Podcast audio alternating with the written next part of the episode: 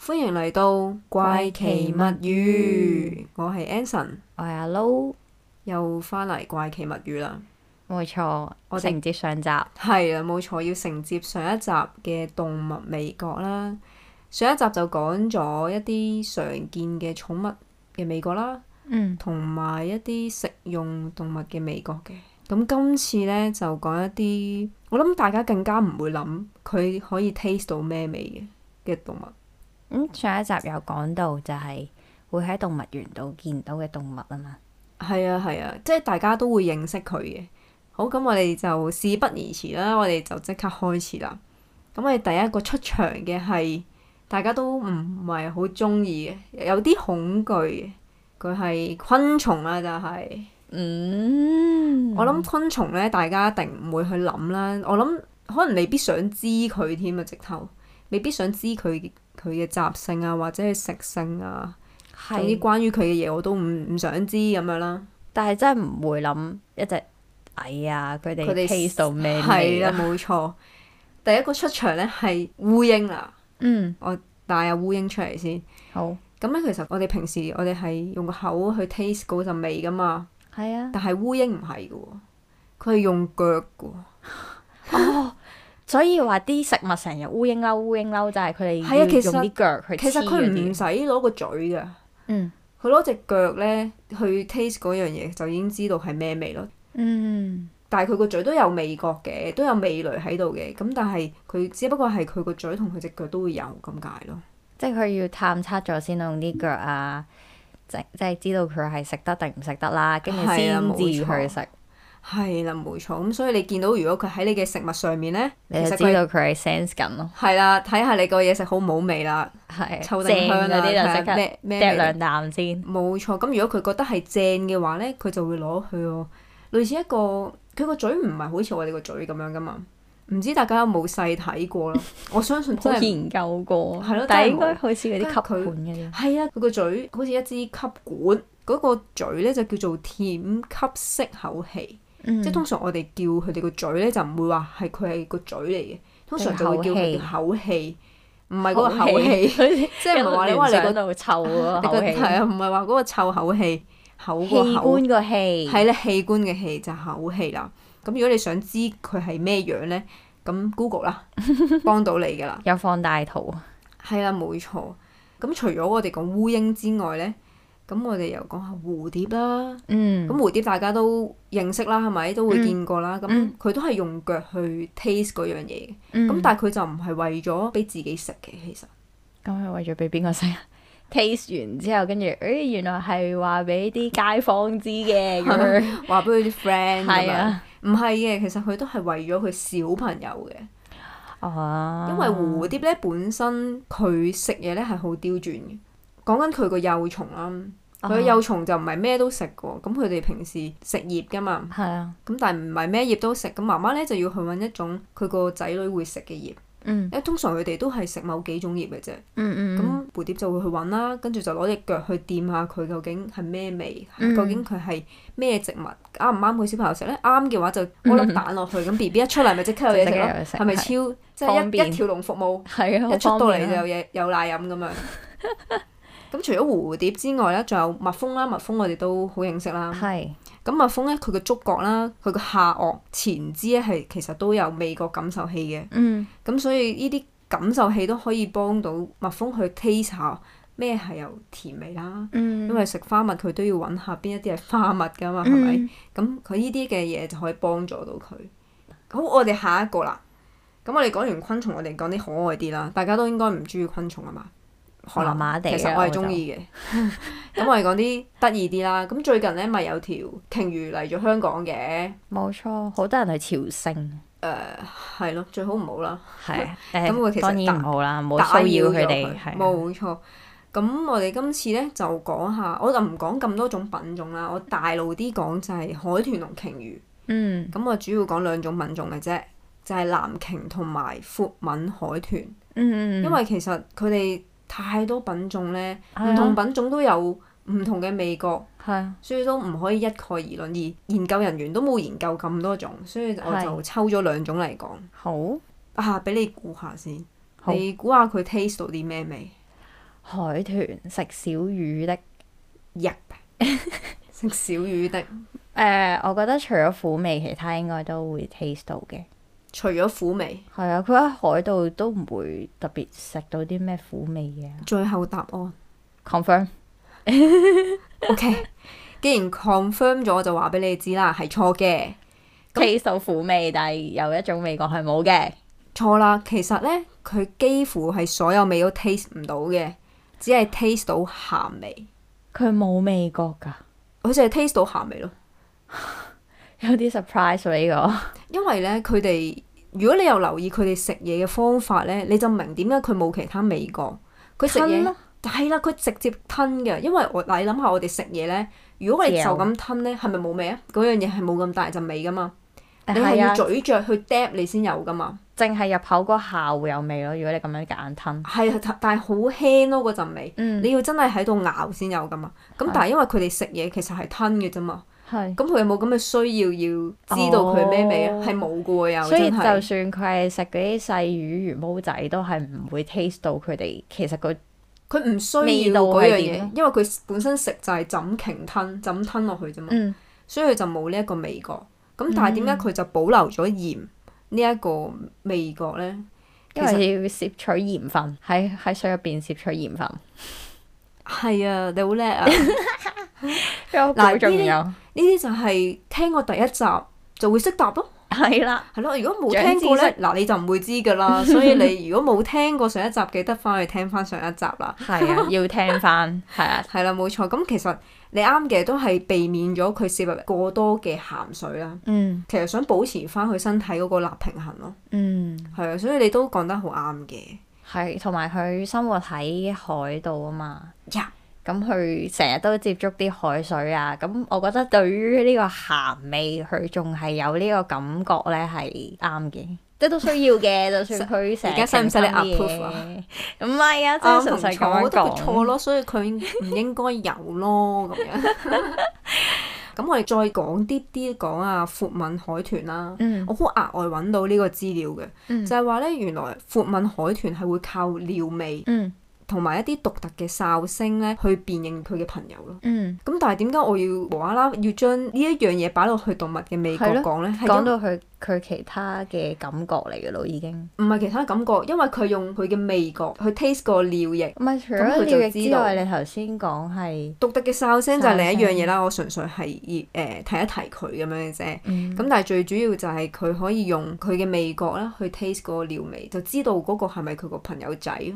嗯嗯，因為佢哋係群體生活嘅，同埋佢正都正常啦。係佢因為佢哋有 BB 啊嘛佢哋都有社交嘅，係啊，咁所以佢哋喺佢哋嘅社交互動裏邊咧，啲研究人員就會見到海豚咧，佢成日都會用佢嘅下顎係去掂另一隻海豚個生殖器，嗯咁就、嗯其實就係佢想認下哦，係咪我朋友？唔係佢想認下佢個尿味啊。咁如哦果嗱當啊佢認識 A 海豚咁樣啦，嗯咁、A 海豚最近嚟過呢邊海域留咗篤尿，咁佢、經過嘅時候聞到哦，阿 A 嚟過啊嗯咁、樣咯，咦，其實呢一個有啲似誒狗係咯似似狗喎。啊，狗，譬如我哋帶狗去散步，佢成日都會透過啲尿啊去聞你係邊個噶嘛？你乜水？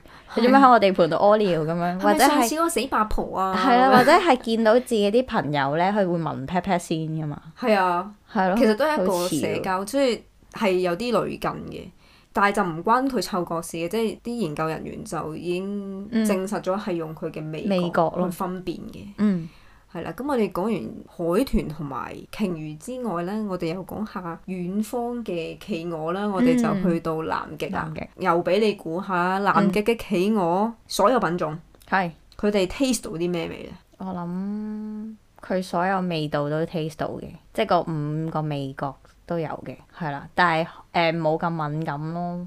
嗯佢食魚噶嘛，嗯。係咯，其實咧，佢係 taste 到酸同鹹嘅啫。嚇係啦，佢其他都係 taste 唔到嘅。咁點解咧？就係鹹係嚇鹹係因為個鹽分啦，係啊，但係酸係咩咩回事？酸我就唔知啦。可能係咪又係唔可以俾佢哋，即係可能避免佢食啲腐爛咗嘅魚啊？有機會，有機會啦，因為我所以都有冇酸味揾到呢個資料，但係就知道佢呢係淨係食到酸同鹹啦。嗯。咁、而點解佢食唔到其他味？其實個原因都係同海豚、鯨魚一樣嘅，嗯，都係因為佢係就咁吞咯。你見佢冇咀嚼嘅，係啊，咁所以佢都係唔需要嗰啲味蕾。其實佢係連鮮味都 taste 唔到，就真係好陰功。因為佢食魚噶嘛，啊咪就咁咪好似變咗海佢豚嗰啲咁樣咯，係佢哋都咯係食魚噶嘛，所以佢哋係好陰功咯。係啊食之無味啊，係咯，就係完全食之無味，佢真冇係人生樂趣啦，佢已其實經為咗食嘅啫，真係。佢係冇諗填佢飽個肚咪得咯，係啊，所以係完全食唔到任何味。咁而點解佢哋會冇咗呢啲味呢？其實科學家都有研究過嘅，嗯，但係都係一個謎。 好即似講緊係好似講緊廢話咯，其實實冇資料，估計咯，其實都係估計，冇話好確實係一個答案，就可能係因為甜味、鮮味、苦味喺一啲佢好凍噶嘛，喺嗰啲係地方就起唔到啲咩作用咯，即係佢哋啲感受器，所以就慢慢令到佢啊都係失去咗味覺。咪即即係係其中一個原因，其中一個原因去解釋點解佢冇咗呢啲味咯。唔係，我覺得咁啲科學家有啲似喺人嘅角度出發咯，因為好凍嘅情況之下，你食嘢其實都冇乜味噶嘛。唔係嘅，可能有科學根據，我哋唔 judge 佢 啦。都有個原因就係因為佢唔咀嚼，所以佢咪唔需要咯。係啊，直接吞咗就算。係啊，所以對佢嚟講可能唔重要。嗯，好，咁我哋講下海洋公園嘅大熊貓。我哋又喺呢個南極翻返去香港啊啦，咪你頭先講嗰啲動物喺海洋公園都會見到， 企鵝喎、你幾時喺企鵝見？有企鵝館噶嘛，海豚都有噶。黐線，我唔記得咗，唔好意思。我 我就係諗緊你突然之間話翻嚟香港，我就係諗緊香港。其實我一直都喺海洋公園園咯，原來係咯，冇冇離開過海洋公園 咯。係啦，咁我哋講下大熊貓啦。咁大熊貓係食粥噶嘛？係啊，你你知唔知食佢粥 啊！我哋諗到 congee 係嗰係啊啲食，粥咁樣食粥一碗粥嗰係啲啊。可能有腸胃炎要食粥，要食白粥 咁。我我想誒、呃問下你，你知唔知道佢以前係雜食㗎？即係佢誒以前唔係淨係食粥㗎嘛？滋滋地嘅即係佢以前咧其實會狩獵嘅，即係佢會食一啲野生嗰啲啊嘛，野生，野生熊貓係啊，好耐即係以前啦，但係因為大熊貓佢係熊科動物嚟嘅，嗯即係同而家啲啤啤都係嗯嗰啲黑熊啊，其實係同一科嚟嘅。咁、嗯，但係啲黑熊係會食好多唔同嘢噶嘛，係啊佢哋又會食下啲螞蟻啊，又食下啲果實啊咁樣。係啊，咁但係而家嘅大熊貓就食粥啦，咁食所粥以為主咯，食粥其實係真係淨係食粥咯。嚇係咩？係啊，佢哋有其他即係我唔知零食嗰啲算唔算計啊啦？哦，但係但係佢而家食粥就 O K 咯。 嗯，煮熱煮成日講粥，涼我真係覺得佢食緊 粥，即係一碗係碗嗰啲一棵棵嗰啲粥啊，綠色嗰啲粥。一唔碗係碗但嗰啲粥。因為喺海洋公園係會見到熊貓會食零食嘅，即係嗰啲蘋果啊，哦，同係埋嗰啲誒蘿蘿蔔仔啊，啲咁樣 enrichment 我諗都係，係但係主要佢哋食粥就可以存活。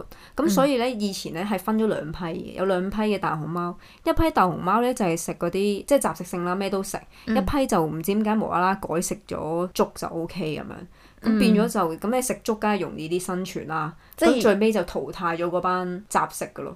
一一批就係佢自己進化咗，即係演變到佢可以淨係食粥咯。即係好似因為食物好似上一集少咗嘛講嘅古燕咁樣，即係嗰啲啊係以前嗰啲燕子，係啊，佢都係食昆蟲嘅啫嘛。但係唔知係點解無啦啦有一發班現到就食花花蜜蜜咯，突然間係唔知點解，可能係環境嘅轉變，嗯唔唔太清楚，但係多數都係環境轉變令到佢哋食咗粥係啦，但係因為食粥嘅存活率會高啲，係因為你唔使咁揾得咁辛苦係嘛。啊係啊咁所以以前咧，以前嘅大熊貓佢係食到鮮味嘅，因為佢食肉啊嘛。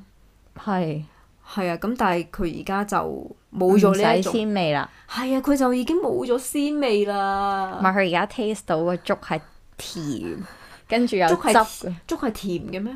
我唔知喎、唔知啊，我你覺有冇得佢食食過啊得咁津津有味，我冇食過嘅。即係我係咪通常覺得即係見到嗰個人食得津津有味咧，你會覺得佢食緊咩味啊？甜咯，即係你一見到佢食得哇咁好味，一定係好係甜味咁樣。係啊，因為甜係最即係令人開心噶嘛。係咯，究人竟類係啦，但我唔知其他動物係咪食到甜味，可能佢哋食到誒鹹唔係即係我會諗比較好啲。我係諗緊，我哋平時見人哋食緊一碗麵，哇，好似好好食咁樣。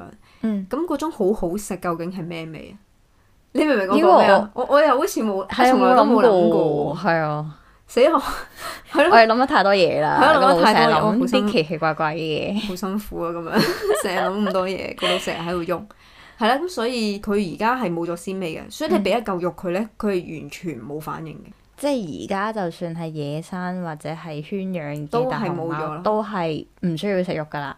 同埋佢對肉係冇興趣，冇錯，即係好似貓咁，佢已經冇咗甜味嘅嗅覺器，係即係佢對甜嘅嘢其實係冇乜興趣，即係唔會話哇你擺一杯雪糕俾我，誒、可能都有興趣，因為係雪糕嘛，即係可能俾一啲甜嘅嘢，佢唔會話因為佢甜所以好中意食，嗯，或者佢根本就會話俾你聽我冇興趣咯，佢會唔食咯。係啦，冇錯，咁其實佢唔係進化喎，佢有少少退化喎，因為佢冇咗一個味覺喎。可能對其實動物嚟講，我自己覺得啦，動物好多時候佢嘅進化就係淘汰一啲冇用嘅嘢咯， 係，咁佢因為要我汰弱留強啊嘛，留啲最勁嘅 gene 喺度。係啊，咁有嚟都冇用啦，要嚟做咩？我哋我哋身體有冇啲好廢嘅嘢？可能我我喺度諗緊，有盲腸，係咪都有 突佢嘅然間作用啊？諗起真嘅係器官，呢我個我係諗緊，如果 AI 出現咗嘅話，我哋個腦唔使喐嘅，可能我個我哋個腦遲下都冇咗。唔係冇咁咁 AI 嘅都要需要靠我哋嘅 database 嘅。唔係咁，如果佢演變到好勁咧，啊都有機會㗎，佢咪就係可以代替咗我哋咯。代替咗我哋咪唔使用腦咯。即係你而家打篇嘢，你都可以喺個 Chat Chat GPT 度搞噶嘛，係啊，咪咯。我哋個腦都廢，所以要要 rock 要喐啊，要諗多啲嘢啊，諗多啲我哋。嘢，係啊，成日好似我哋咁咯，乜都問問題 咯。係即係人哋食嘢，你都會問嗰個好味究竟係代表咩咩味味咧？咧？可唔可以用五種要去深究嗰嗰五種味覺形容到咧？係完全唔得嘅，我發現好似有百感交集咁啊！咁即係嗰種好總之就好味，味咯。係完全唔唔唔知點樣形容佢。咁我哋講完大熊貓啦，咁咁啊我哋講個再激啲啊！嗯咁亦都係今集嘅最後一個啦。嗯，呢個呢，神奇啦，佢就係恐龍啦。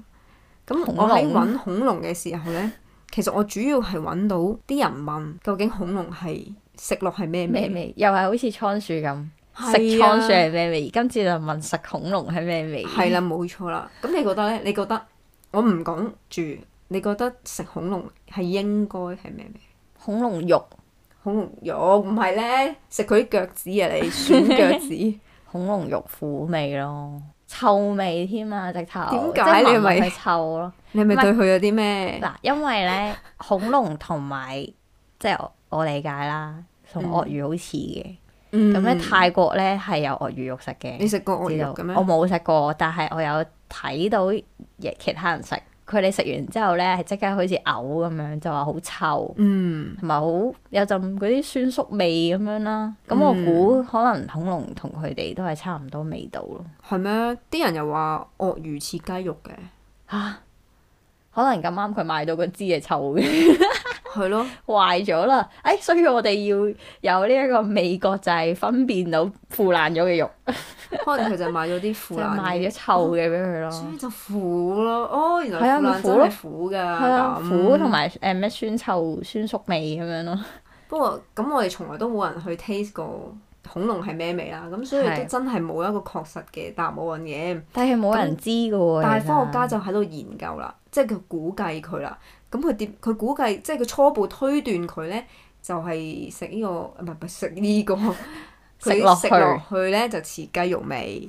又係雞肉味，點解咧？因為其實而家嘅鳥類咧，就係、最後存活嘅獸腳類啦，即係恐龍。嗯，咁你就當簡單啲講，就係話恐龍就係而家嘅鳥類嘅祖先，哦，即係而家嘅鳥類係恐龍嘅恐啊，唔龍係喎，係恐龍演係變出嚟嘅，係啦，冇錯產物冇錯，係啦，冇錯冇錯。咁所以啲人就會覺得，哦，佢哋同一類嘅，咁恐龍食落就應該係雞味啦，雞肉味啦，因為雀仔唔好話雀仔啦，而家雞係雞肉味啊嘛，雞都係雀仔嚟噶嘛。係但係後來科學家又覺得，誒唔係喎，其實每一種雀都有唔同嘅味啦，係咪？嗱，我冇食過嗰啲係唔係唔係鬼禾花雀嗰啲唔係啊嘅，即係嗰啲可能誒北京雀或者係唔知邊度嘅雀，唔同嘅唔好話雀啦，雞啦，嗯，可能北京雞， 好好我諗到嗰唔啲同地方生活嘅雞都係係啦有唔同味嘅係。啦，唔同國家嘅雞或者唔同品種嘅但我覺雞得或者 taste 雀咧落，去應該差唔多嘅，爭誒少少。有少少唔同，可能有啲有啲人就話有啲唔知咩雞就誒食落去滑啲啊，温啊香和啲浸味温和啲啊，有啲又濃啲，有啲又腥啲咁樣噶嘛。嗯咁所以佢就推斷啦，咁即係恐龍可能都唔同品種有唔同嘅味啦，唔可以一概而論話佢係雞肉味啦，嗯係咪可能可能暴龍有同少埋少嗰啲翼腥味龍，啊？即係係識有飛嗰啲又唔同咁樣，係啦又唔同啊活動能係力啦多啲啊嘛。咦？呢一個咧又衍生到咧，科學家又會覺得，咦？恐龍咩味可能要取決於佢係白肉啊，定係紅肉？誒，你知唔知咩係白肉同紅肉？知嗯哦，咁你講下。紅肉咪就係牛肉嗰啲咯，嗯，白肉就係雞咯。係啦。咁其實誒，通常白肉咧，我哋人其實人都有白肉同紅肉啦。咁白肉其實主要都係，如果你爆發力強啲嘅話，你白肉就會多啲咯。嗯，紅肉就係負責一啲可能長時間運動嘅耐力，我應該好啲紅嘅肉多啲， 可能你可能你連肉都冇啦， 肌肉都冇。 應該紅肉多哦唔啲。係佢應該係連肌肉都冇，因為佢唔做運動 㗎，佢係唔做運動㗎。紅肉嘅代表，紅肉嘅代表，所以就要取決於佢係白肉定紅肉啦。咁所以就話，如果誒嗰啲叫咩咧，速龍啊，啊，跑得好快嗰啲。排得好快咯，可能白肉好細隻多啲咧，佢可能就會似雞肉咯。哦。但係如果嗰啲誒有邊啲恐龍係行得好慢嘅，或者係要長時間行嘅，嗰啲草食性個頸好長嗰啲咯，嚇誒移動速度真係好死啦慢，我我唔都記得咗咩名。啊係我都唔記得咩名，我諗相信大家會熟悉嘅喎，係嘛？就係嗰啲總之行得，總之佢要長時間運動嘅恐龍咧，咁佢哋就會食落去似紅肉，即係好似牛肉咁樣或者鹿肉咁樣咯。不嗯過暫暫時真係冇一個明確嘅答案嘅，科學家其實都係推斷嘅啫。都係估咯。咁咁冇辦法都冇冇冇哦人人食生過存喺呢個嗰個恐龍時代，代係咯，係啦，咁我哋入翻個正題啦。咁又又係講緊佢食落係咩味？咁究竟恐龍食到啲咩味咧？係啊，恐龍嘅味覺係點樣呢？恐龍嘅佢應味該覺科 taste 學到唔同咯。科學家就話佢其實係 taste 唔到苦味同埋甜味嘅，又係啦係咁佢唔佢同我一個想像有啲唔同喎。係啊，咁但係佢話甜味就係好，即係上一次講過就係雀仔係 taste 唔到甜味啊嘛。嗯咁恐龍同佢係近親就大家都明點解佢 taste 唔到啦。嗯係啊，咁亦都有即係，但係點解佢 taste 唔到苦味？呢個係我揾唔到解釋嘅。咁、嗯而引申一樣嘢就係科學家就懷疑呢，佢 taste 唔到苦味係間接令到佢嗰個數量減少嘅，令到佢滅絕咁樣嘅。就係可能食咗啲腐肉咯，唔係啊跟就住係死食咗啲佢冇辦法，因為佢 taste 唔到苦味嘛，有佢毒冇嗰啲咯，係啦，佢冇辦法去分辨有毒嘅植物，所以佢就唔唔啊死覺意晒啦食咗，跟住就令到佢個本身數量已經夠少㗎啦。咁就因為佢 咁咁傻傻豬豬咁啊，食咗好多。呢個係一個筆嚟㗎。佢本身創造 嘅嗱，但時唔候肯。定啊，呢個唔一定唔。係估計啊嘛，係咁佢創造嘅時候佢少咗呢一個味覺啦，搞到佢只係可以生活到嗰段時期，跟住咧慢慢咧種族大滅絕啦，個個都因為 taste 唔到嗰個味覺咧中晒毒咁樣死晒。所以我覺得呢啲係運嚟嘅，係命嚟嘅都係， 係啊，佢 佢要滅絕啦，佢要滅絕就真係 要滅絕㗎啦，係係要面對。擋擋都擋擋都擋唔嚟咁樣啦。咁所以我覺得呢樣嘢都 幾搞笑，恐龍都幾慘。係啊，幾都同埋幾得意咯。我係唔會諗到恐龍嘅，即係我會諗唔同嘅動物有啲咩味覺啦，或者佢你食會你會諗咩？你會佢諗食咩？落係有咩味啊？但我問下你，你你有冇從你從來有冇諗過啲咩動物係有咩味覺？你有冇諗過呢一方面嘅嘢？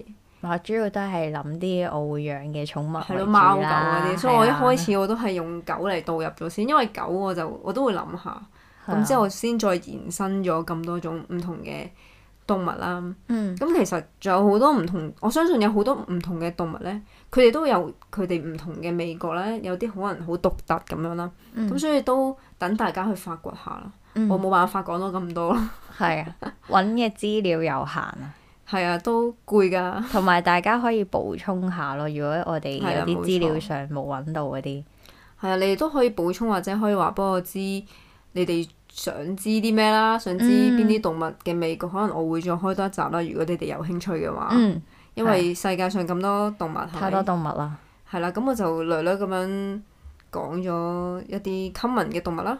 嗯，係啦，係啦咁我哋今集就應該差唔多啦，係啊，又係下次再見。下次再見啦。